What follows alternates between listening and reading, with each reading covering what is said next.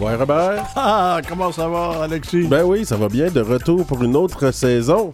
De Avec quoi bonjour Sylvestre avec, nous nous. aussi maintenant, Ben quand oui, même. Quoi, quoi, bonjour à tous, comment ça va? ça va bien. Content de te voir Sylvestre avec nous. Euh, tu vas nous parler, tu as une chronique pour nous, mais on va faire un petit peu le menu de l'émission. En deuxième partie de l'émission, on va avoir donc Catherine Boivin, cette artiste multidisciplinaire qui est allée à Cannes. Oui, puis avec un bon résultat, semble-t-il. Enfin, c'est ce que Téléfilm nous, nous a appris de toute façon. Puis il y a, il y a l'autre aussi Il y a Mickey. Ottawa aussi, une autre artiste multi- multidisciplinaire. On est avec des artistes multidisciplinaires à Tikamek. D'ailleurs, j'ai une question pour eux. Euh, Elle, toutes les filles là-dessus, là, pourquoi ils sont multidisciplinaires? Ah, je pense que c'est la façon de faire de beaucoup d'artistes euh, autochtones, mais euh, Ben, on pourra leur demander. c'est curieux d'en parler un peu. On en a parlé tout à l'heure. Ouais, on va en parler tout à l'heure.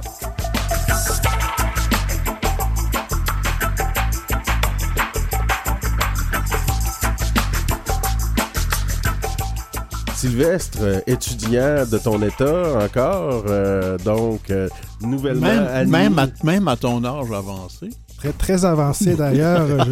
J'approche les, les, les tiers de siècle. J'ai fini mon tiers de siècle bientôt. Ah, il Oh. tout est tout Ben, en bravo. fait, j'ai fini le tiers de siècle. Je suis comme euh, quatre ans plus tard de mon tiers de siècle. Mais D'ailleurs, tu vas nous parler aujourd'hui de- du retour justement en classe, en faculté, en université pour les, les, les- les Oui. Autochtones. En fait, comme vous le savez tous, hein, moi, je suis, je suis nouvellement diplômé en certificat en droit autochtone de l'Université d'Ottawa. Grâce à ce diplôme, ça m'a un peu ou- ouvert les portes, si je peux dire ainsi. Là. On peut te tutoyer quand même. Ah, il n'y a pas de problème, il n'y a pas de problème. J'aime ça me faire tutoyer d'ailleurs. Puis là, t'es t'es rendu en sciences juridiques à l'UQAM, si je comprends bien. Exactement. Je, je continue mes études académiques à l'UQAM, l'Université du Québec à Montréal. Euh, J'ai commencé d'ailleurs en fin de semaine. J'ai commencé dans le coin du... euh, avant la semaine du 28, si je me souviens bien, si c'est pas après. Euh, je voudrais que je regarde mon calendrier, mais oui, j'ai commencé. Puis les universités, particulièrement à Montréal, ont maintenant des plans d'action pour accueillir les étudiants des Premières Nations. Oui, de plus en plus, beaucoup d'universités se dotent de des plans d'action en vue de vouloir accueillir plus d'étudiants autochtones, plus de personnel euh, autochtone aussi, si je peux dire ici. Mais il n'y a pas seulement ça, il y a aussi d'autres choses, notamment la formation. Euh, je sais qu'à l'UCAM, en 2016, ils ont commencé à donner des cours euh, qui s'appellent, voyons, Centre d'études autochtones, un, cours sur les réalités autochtones. Oui, Donc, l'UCAM, par exemple, il poursuit l'engagement depuis 2016. Euh, tout récemment, il y a eu une embauche d'une aînée en résidence qui s'appelle Joséphine Bacon, très connue d'ailleurs, hein, très connue d'ailleurs dans le milieu littéraire. hein. Oui, exactement. Qu'est-ce que ça fait une aînée en résidence? Tu le sais-tu, toi? Ben, en fait, l'aîné en résidence va offrir du soutien spirituel et culturel. Euh, Il va aussi participer, euh, l'idée, si je peux dire, excusez mon, mon français, l'idée des cercles de partage en groupe, euh, du soutien, il va- faire office de soutien individuel aussi. euh, elle va participer à des cérémonies, d'accueil euh, et de diplomation d'ailleurs. Mais il y a plusieurs autres choses que LUCAM aussi a fait, notamment en juillet, neuf étudiants ayant obtenu un bac en journaliste de l'École des médias, ici à l'UCAM, avaient été jumelés avec 10 étudiants autochtones à cette île en vue de vouloir promouvoir un peu le- les médias, les journalistes, en vue de vouloir embaucher le plus d'autochtones aussi dans le monde des médias. Puis il n'y a pas juste l'UQAM qui fait des actions dans ce sens-là. Ah, a- L'UDM, je pense aussi, euh, a un plan d'action. Oui, l'UDM, surtout la, mi- la mission du plan d'action de l'UDM vise surtout à accroître la représentation des membres des Premières Nations sur ces campus et l'importance d'accueillir leurs connaissances et leur culture au sein de ces différentes missions. D'ailleurs, tout récemment, il y a eu une autre embauche très, très, euh, disons, historique pour l'institution publique et l'UDM, c'est-à-dire qu'ils ont embauché la vice- la vice-rectrice associée aux relations avec les premiers peuples, Annie-Pauline Sa- Sans Façon, qui est originaire de Wendaké. C'est une, c'est une première, en fait. Elle, devient la première personne autochtone à intégrer la haute direction de l'UDM. Ben, on avait un peu euh, ça à l'Université Laval.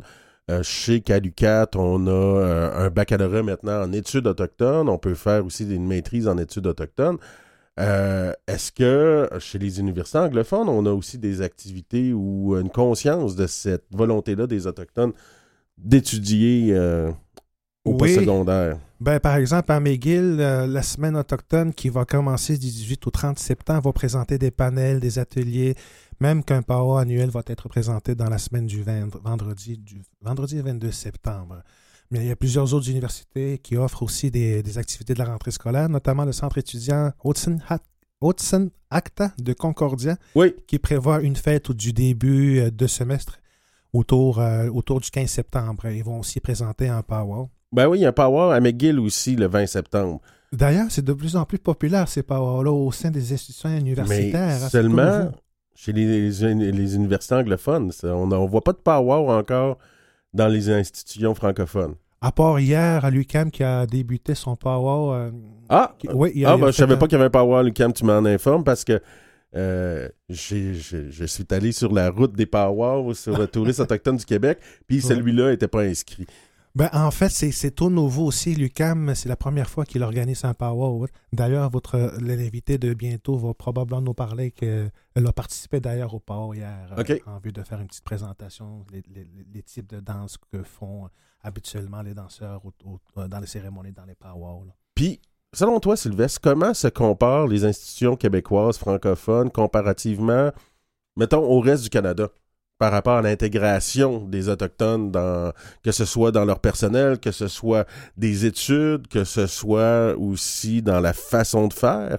On parle d'autochtonisation même à, à certains égards dans, dans, dans bien des endroits des études. Mhm. Est-ce que tu penses qu'on se compare avantageusement ou on est en retard au Québec comparativement au reste du Canada? Au reste du Canada, on est en retard au, au Québec. hein. Ne, ne serait-ce qu'à Vancouver, en Colombie-Britannique, sont pas mal en avance en termes Oui. de reconnaissance euh, des réalités autochtones. On inclut beaucoup la culture euh, des Premières Nations. Beaucoup, il y a beaucoup de Premières Nations d'ailleurs à Et les événements là-bas sont fréquentés par euh, les non-autochtones aussi. Les allochtones ils sont, ils vont nombreux. Ici, est-ce qu'on y va, les Montréalais, par exemple, à ces parois-là? Il y a quand même certaines mythes qui disent que les Pawas sont uniquement réservés aux Autochtones alors que c'est totalement faux. Euh, D'ailleurs, Mme Boivin a expliqué dans, son, dans ses explications, notamment des types de danse, qu'il y avait cette, euh, cette mythe- my- mythe-là que seuls les Autochtones peuvent se présenter à des Pawas, alors que c'est totalement faux. En fait, c'est tout le monde. C'est un événement rassemblant, c'est un événement où on essaie justement de sensibiliser les uns et les autres, que ce soit au niveau des nations autochtones et d'autres nations allochtones. je regarde un peu euh, ton synopsis de ta chronique aujourd'hui. Ça me rappelle une, euh, une réalité qui est très difficile pour beaucoup d'étudiants, se trouver un logement. Euh, je sais qu'à Val d'Or, on, on a un accent Anishinaabe où on parle euh, anglais, euh, puis on a un nom qui a l'air autochtone. Souvent, ça va être plus difficile de, de se trouver un, un logement. Est-ce qu'il y a des initiatives? Oui, bien surtout en région, sur le plan collégial, notamment au cégep de Sept-Îles, il y aura peut-être une inauguration prochaine là, qui vont, on va, on- il y aura probablement plusieurs présences euh, d'importance, notamment des ministres qui vont probablement faire l'annonce, là, qui vont inaugurer la place qui s'appelle euh, un- Mais ça veut-tu dire qu'il y a vraiment de la discrimination au niveau du logement, même en région? Surtout en région. Parce qu'en région aussi, il y a la question, il y a, il y a une pénurie de logements en, en- Aussi, en ouais. De toute région façon, aussi, ouais. De toute façon, puis ça touche les autochtones notamment, mais en- encore là, bien sûr, il- quoi qu'il n'y a pas d'études faites officielles sur ces choses-là concernant la discrimination envers les autochtones? On se sert des préjugés habituels, j'imagine. Ou ben, tu sais, j'ai- eu, j'ai j'ai eu des témoignages comme de quoi que certaines vivaient encore Ah ouais. un cer- une certaine discrimination en ce qui a trait à des demandes de logement. Puis à Montréal, comme euh, le soulignait Alexis, euh, il y a quelque chose qui se prépare? Bon, pour Alexis, c'est-à-dire... Non, c'est le soulignait Alexis pour, euh, le, logement. Le, logement, est-ce qu'on a des initiatives comme ça? Tu nous as parlé d'initiatives en région. Je sais qu'il y a d'autres endroits où qui, on a, euh, entre autres, la Société immobilière du regroupement des centres d'amitié autochtones, qui est un, un acteur très important pour développer du logement comme ça, euh, social, entre autres pour les étudiants. Est-ce qu'à Montréal, on voit quelque chose dans ce sens-là pour les étudiants autochtones? Pas encore, pas encore, mais j'ose croire que ça s'en vient. Je sais qu'il y a une, euh, des enjeux au niveau de l'espace ici à Montréal. hein. Parfois, ne serait-ce que dans les stationnements, on a beaucoup de difficultés à trouver des stationnements. Mais euh, au niveau des infrastructures aussi, il y a des enjeux de vouloir trouver de l'espace pour pouvoir éventuellement construire des logements spécifiquement des- destinés aux Autochtones. Ben, on pense toujours, quand on parle des euh, logements étudiants, à un étudiant tout seul qui vient de sa famille d'ailleurs et qui est à Montréal ou à Québec ou à Trois-Rivières. Mais il y a des étudiants qui ont leur famille, ils ont femme et enfants, puis il faut en, en tenir compte dans le logement. Là. Oui, ben tu sais, ne serait-ce qu'à City, le logement où on construit justement 32 logements, on va inclure aussi une CPE. Donc, c'est quand même des choses assez euh, particulières, mettons, pour, les, pour présenter ça aux Autochtones pour leur, en, tant qu'offre. Ne serait-ce que si on, si on continue avec le, le- la construction des logements qui se font présentement à, à, ils vont offrir, oui, évi- évidemment, une trentaine de logements abordables, ils vont comprendre un service éducatif à la petite enfance, des espaces communs tels que les salles polyvalentes, une cuisine collective, des terrains de jeu et des, et des aires pouvant accueillir des activités culturelles. Un peu de tout ça pour, euh, évidemment, combler les besoins spécifiques euh, aux Autochtones. Vous n'avez pas le, le sentiment, on a, tellement parlé de la loi sur les Indiens, puis des réserves, puis tout ça, que si on construit des endroits de logement spécifiquement réservés aux Autochtones, on retombe dans le même piège, ça se peut-tu? Pas nécessairement dans la mesure où ça permet à des étudiants autochtones d'avoir une place pour se loger, premièrement. Puis après ça, il y a le- tout le sentiment communautaire qu'il faut pas oublier. Euh, déjà que pour beaucoup d'étudiants, bon, peut-être moins pour des personnes qui habitent à, à Warat, c'est, pas très très difficile le, dépaysement par rapport à cette île, mais euh, pensez à des gens qui arrivent de Shefferville, euh, la- Lac John, Matmekosh, euh, Pakwashipi, euh, Equanichit ou euh, sur la côte nord, ou après ça, à des personnes qui arrivent de Kitsakik, Manawan, euh, Wemontashi. Puis à cet égard, je sais que l'Institut Kiona s'est organisé pour avoir des classes satellites dans des communautés directement pour leur permettre de pouvoir Ce que tu dis, c'est que c'est important de retrouver l'esprit de la communauté. un esprit même. communautaire même, puis c'est ce genre de, de, place-là, tu me diras si tu es en accord avec ça. Je pense que ça peut apporter ça, le- le- le- l'esprit communautaire, le sentiment de communauté. Ben, il y, y a la question, tu sais, quand on sort d'une communauté, d'une réserve autochtone, puis qu'on s'en va vers un milieu urbain, il y a plusieurs nouveautés, il y a plusieurs choses qui arrivent en même temps, ne serait-ce que de se familiariser avec la ville, comment est-ce que le transport en commun fonctionne, euh, au niveau institutionnel, académique, il y a aussi la, recherche des locaux, il y a aussi des soutiens en termes euh, informatiques, par exemple. Moi, lors de ma rentrée scolaire, j'ai eu des enjeux d'ordinateur. Mon ordinateur est présentement en réparation, donc j'ai dû aller chercher de l'aide au niveau académique, mais il y a une personne qui m'a accompagné lors de cette recherche-là. Donc, euh, il y a plusieurs. Sais, ma rentrée scolaire, il y a eu, j'ai fait des visites principaux lieux spécifiques. Des, des- j'ai fait de la visite des principaux lieux spécifiques à mon programme. euh, on m'a jumelé à une personne, une étudiante de troisième année pour qu'il puisse Puis- m'aider justement dans les enjeux que je viens de vous dire. L'UCAM, c'est le fun parce que moi, j'ai j'ai eu la chance d'être étudiant pour deux cours à l'UCAM. Euh, il y a.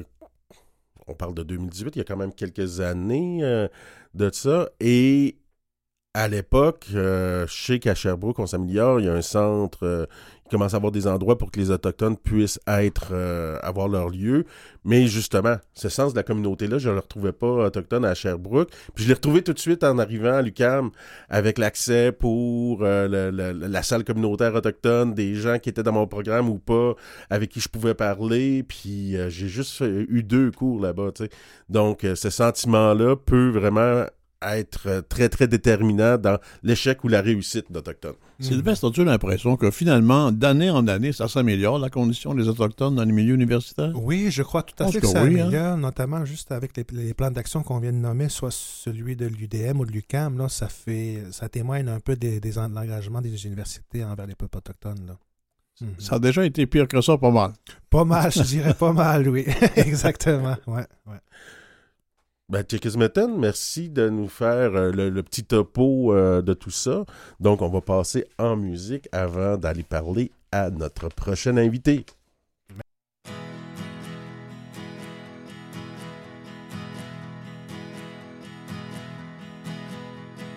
Contre-courant, j'ai traversé la rivière. Ça faisait que je pensais le faire.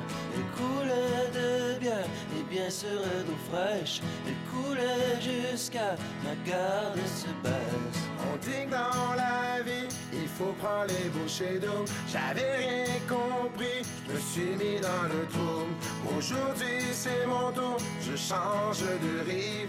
On m'attend l'autre bord avec la joie de vivre.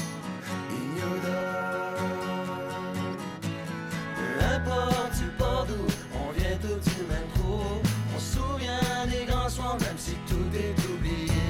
En voulant écouter, je me suis enfargé, mais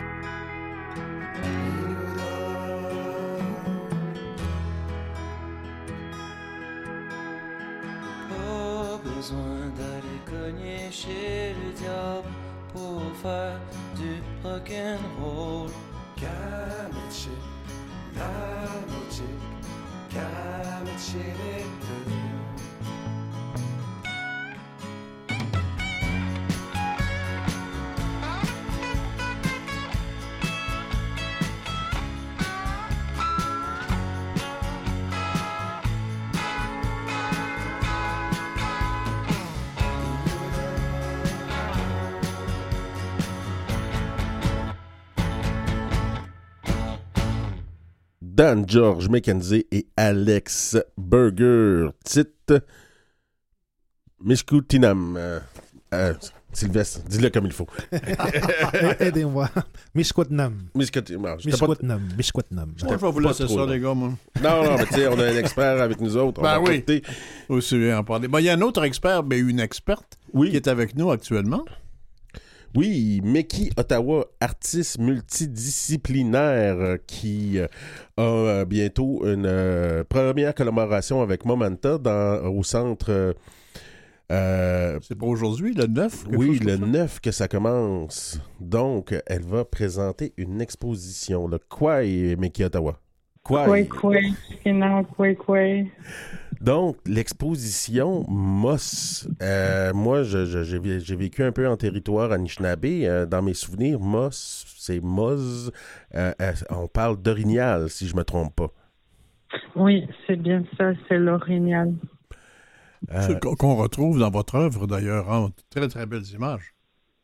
Miguel, merci. C'est ça. Je voulais juste représenter le beau symbole du mousse dans le dans l'exposition. C'est un, pour moi, c'est un symbole de, résilience et de pouvoir aussi. Et c'est vraiment important pour l'histoire, puis les Atikamekw euh, pour les gens.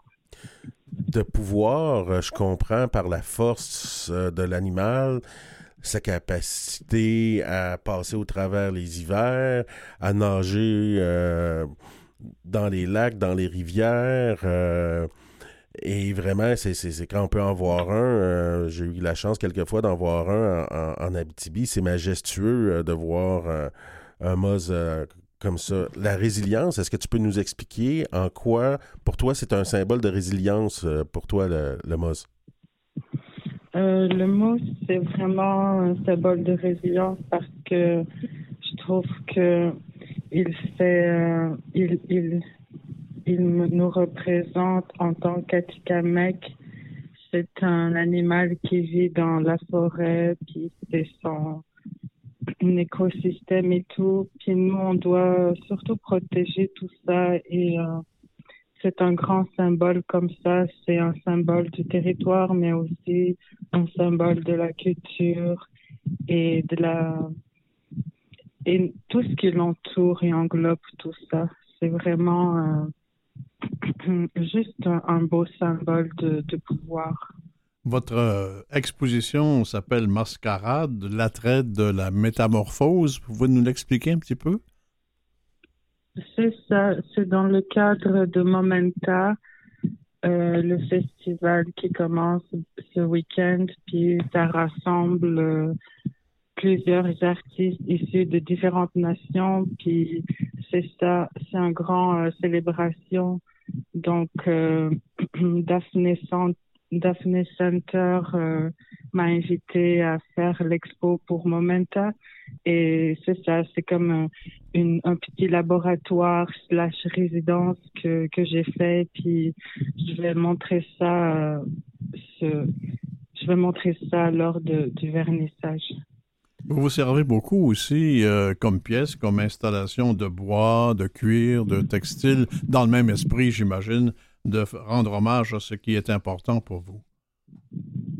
C'est ça, j'aime toucher un peu à tout, découvrir des nouveaux médiums, puis essayer des choses, mixer des affaires. J'aime bien euh, essayer des, des trucs. yeah.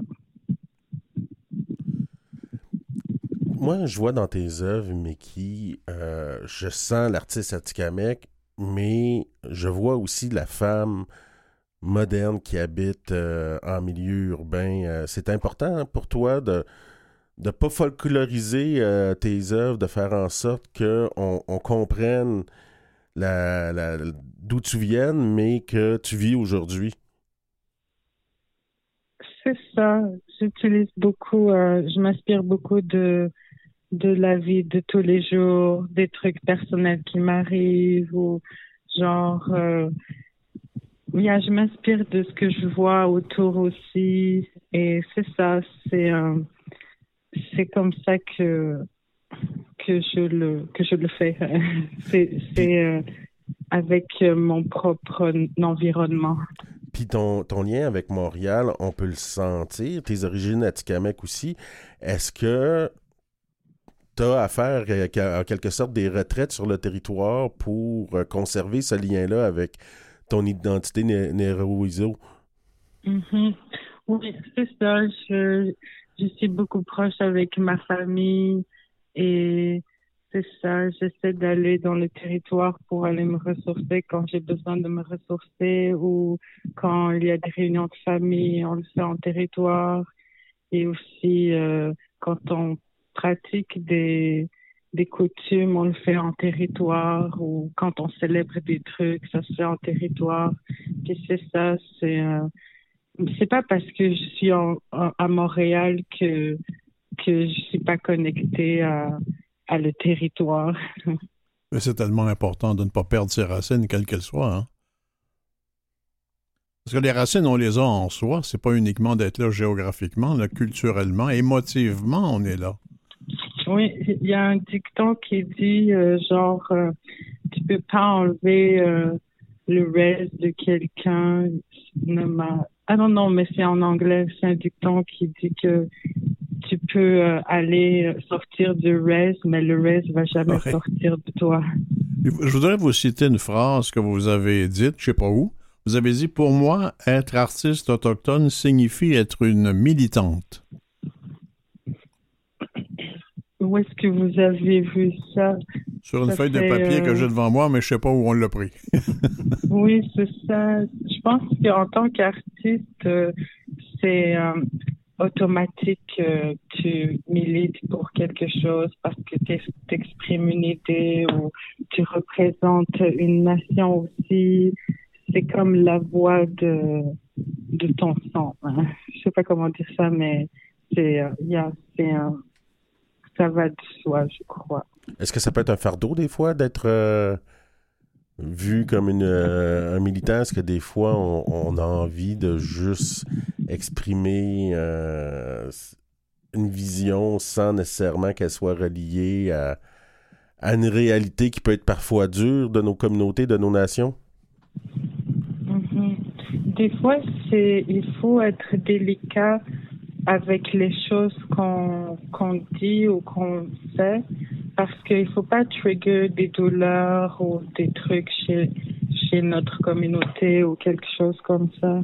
Il faut euh, ouais, il faut il faut réfléchir mais des fois euh, c'est difficile, c'est un fardeau, il faut euh, peser les mots ou les images euh, pour être aussi respectful et tout ça.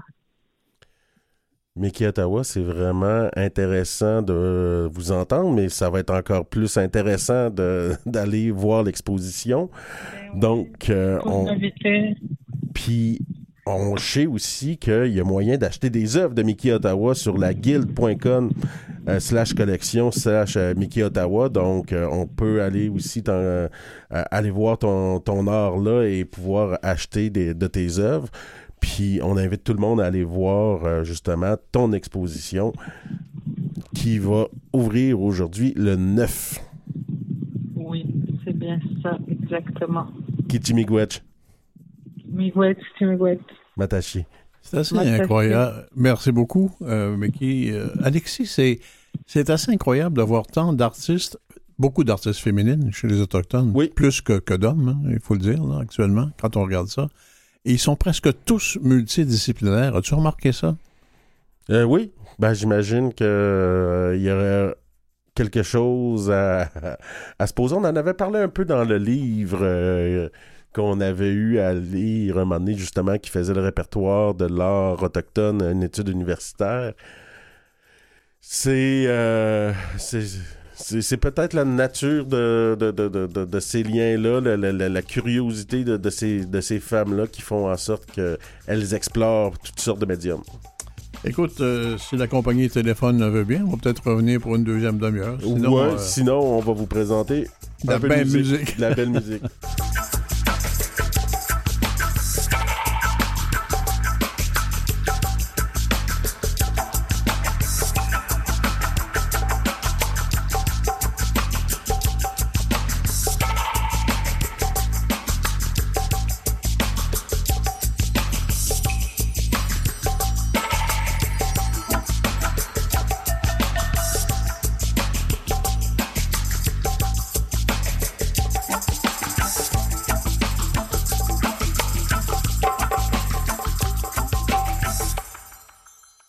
Vous écoutez Coué Bonjour avec Robert Blondin et Alexis Wawanolwat.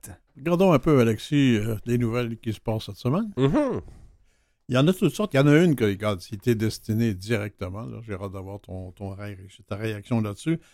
Aaron, Aaron Prosper donne cet automne un nouveau cours sur les traités entre la couronne britannique et les peuples autochtones, l'Université St. Mary's. Ce membre de la Première Nation, Escaswani, espère qu'il va aider les étudiants à comprendre leur rôle et leur importance dans la société d'aujourd'hui, mais à travers tous ces traités.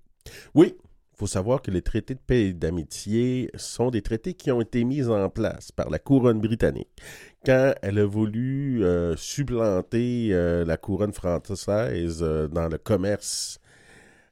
Donc, pour montrer que la couronne britannique pouvait euh, traiter euh, adéquatement avec les nations, en particulier les nations de la Confédération Wabanakis, donc comprenant les Mi'kmaq, les, euh, les, les, euh, et d'autres nations, justement, comme les, qu'est-ce qu'on a appelé les Malécites, les on a mis en place ces traités-là.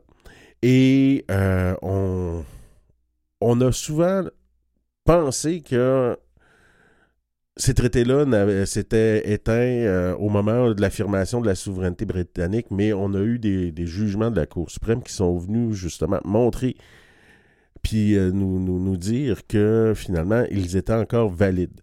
Donc, euh, c'est pas exactement les mêmes types de traités qu'on a à l'Ouest, euh, mais c'est des traités qui font en sorte qu'ils donnent des droits, entre autres de pêche, de chasse, et qui vont permettre d'établir un cadre pour le commerce. Il y a sûrement un dénominateur commun entre ces traités-là, ne serait-ce que l'attitude colonialiste, tu vas me dire. Là. Mais il, il y a quelque chose qui ressemble d'un traité à l'autre. Et ça, ça a toujours le même but, exploiter. Ben, en tout cas, à ce moment-là, la couronne britannique n'avait pas toute la force euh, de pouvoir s'installer, donc avait besoin d'alliés. Donc, euh, si on traitait, puis on a traité euh, avec les peuples autochtones, c'est qu'on voulait aller chercher des alliés, puis on voulait s'assurer qu'ils collaborent avec nous, qui euh, ne fassent pas des longs voyages pour aller collaborer avec les Français qui, étaient encore sur le territoire quand, quand plusieurs de ces traités-là ont été mis en place.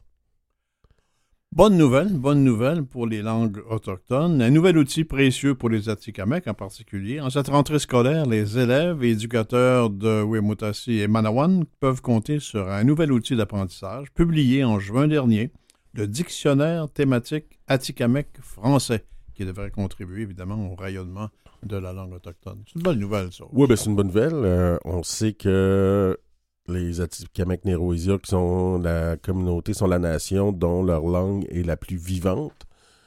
Euh, ce genre de nouvelles-là va pouvoir permettre aux éducateurs, aux enfants, de faire continuer à, faire vivre leur langue euh, dans l'état moderne. Mais ça donne aussi au niveau du contact une, porte d'entrée pour euh, les allochtones de voir ce monde, quand on y va au niveau des textes, Oui. d'aller voir ces mots-là, l'origine des mots, le vocabulaire, la lexicologie, tout ça.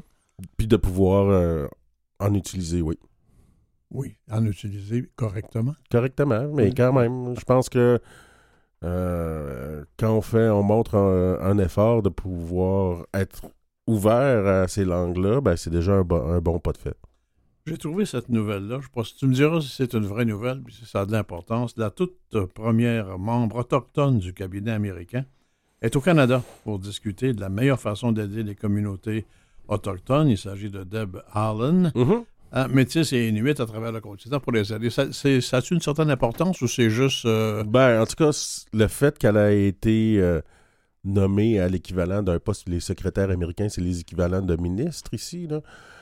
Euh, je pense que ça démontre euh, une certaine ouverture dans l'administration euh, publique américaine avec le gouvernement démocrate qui est en ce moment.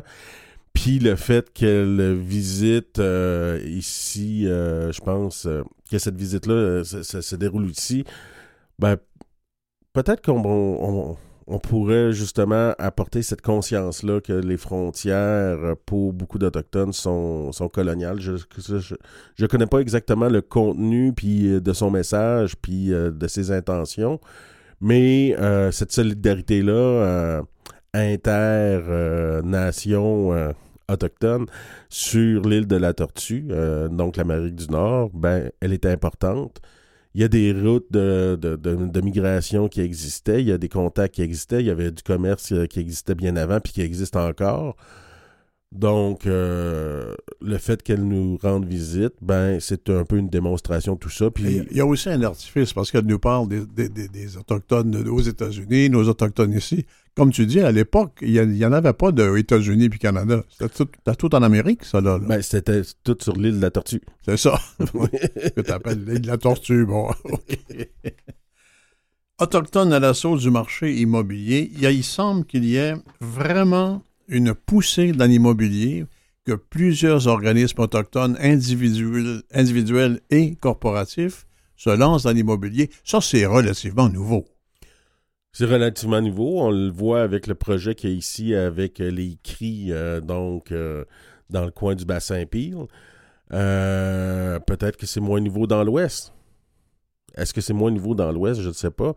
Mais comme n'importe qui, je pense qu'il y a des individus, individus puis des, des corporations autochtones qui veulent avoir leur part du gâteau puis participer à l'immobilier où euh, il y a du développement quand même assez euh, intense en milieu urbain, où euh, en plus avec la pénurie de logements en ce moment, il y a sûrement des occasions à faire, ben, c'est une façon d'avoir euh, sa part du gâteau. Mais c'est pas quelque chose de culturel. Ils font ça pour, pour l'intérêt financier, les profits, et non pas pour trouver des, plus de logements pour les Autochtones en ville. Là.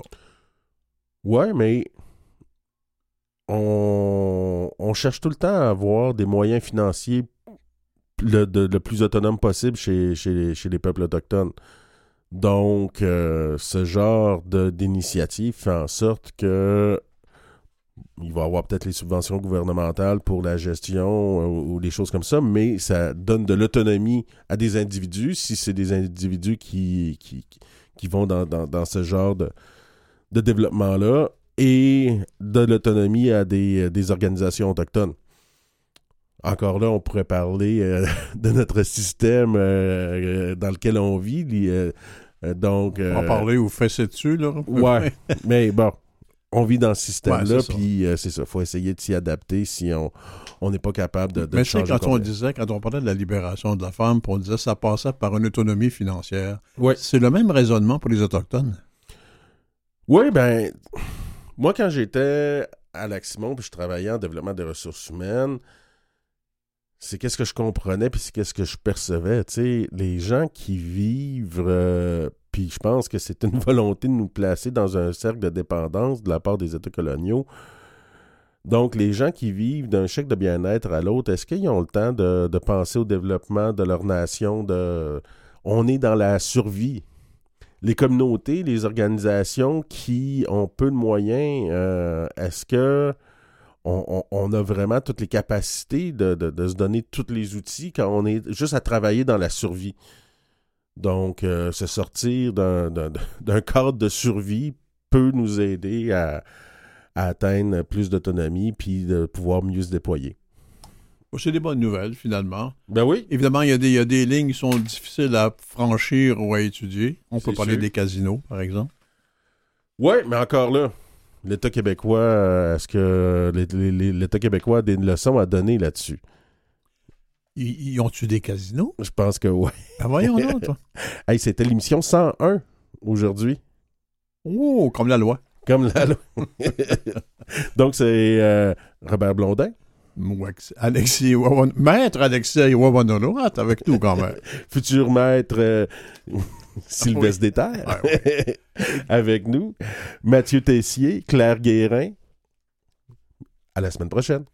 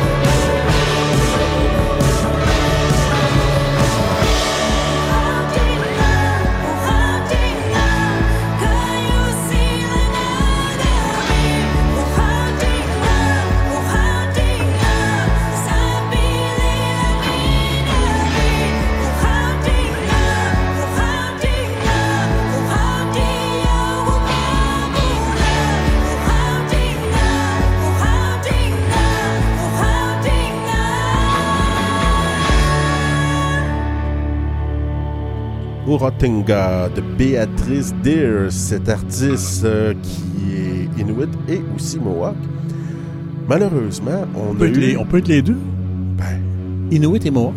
ben, c'est un père qui... Ah ouais, oh, qu'est-ce que je veux en? Ben oui, t'as raison, t'as raison. Ben oui. Toi-même, t'es mélangé un peu. Ah ouais, on est tous mélangés à quelque part. Ben, toi, t'es vaut mélangé. Moi, je- mélangé. Toi, t'es mélangé. Moi, je suis perdu. Bon, ben, ah, puis par là de perdu, on a perdu la, la ligne téléphonique. hey.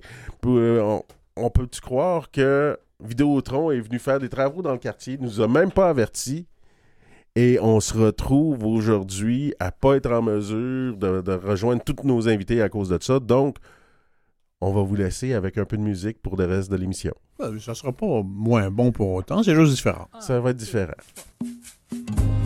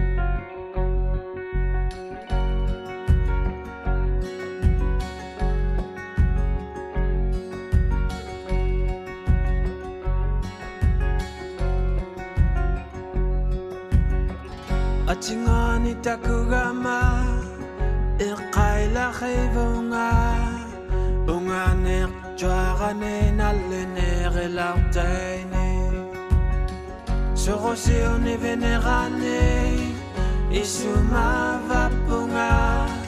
Kingoe batsunga Hilisainere lautaine Bitai rotora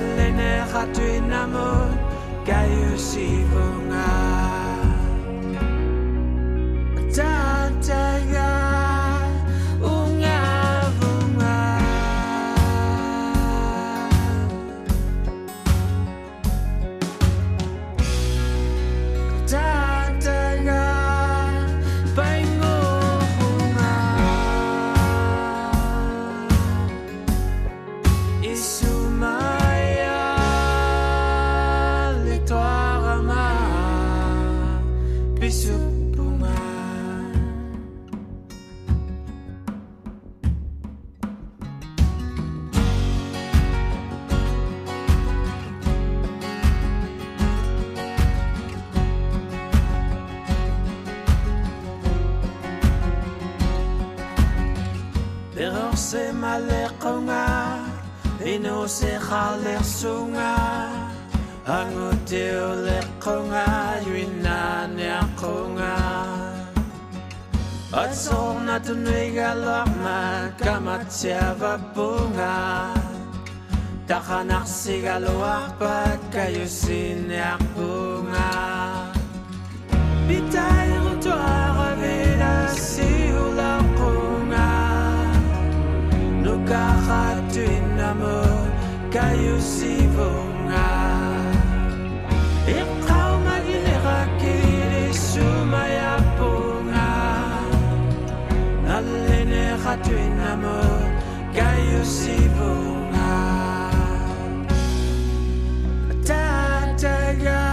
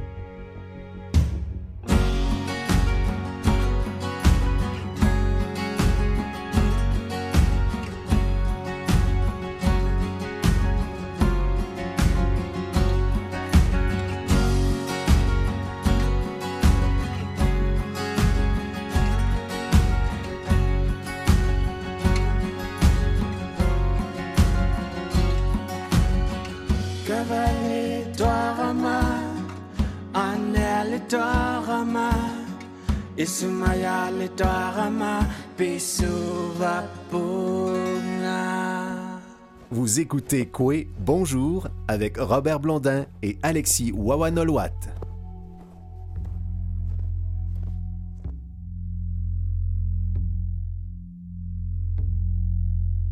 Il y a dix mille ans, nous étions les mêmes. Nous empruntions la route de l'eau. Le bateau est grand pour l'amour, je ne te dis pas. Et les vagues annoncent les croisières où tu gouvernes mon corps.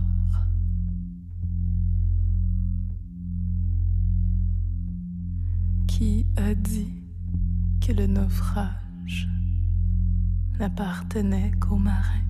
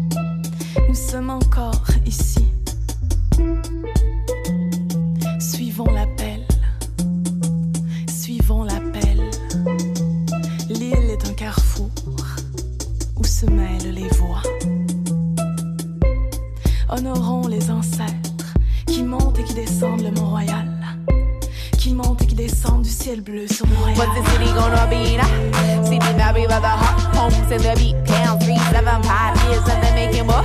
So many more before the shipwreck hit the shore. So what's it gonna be now?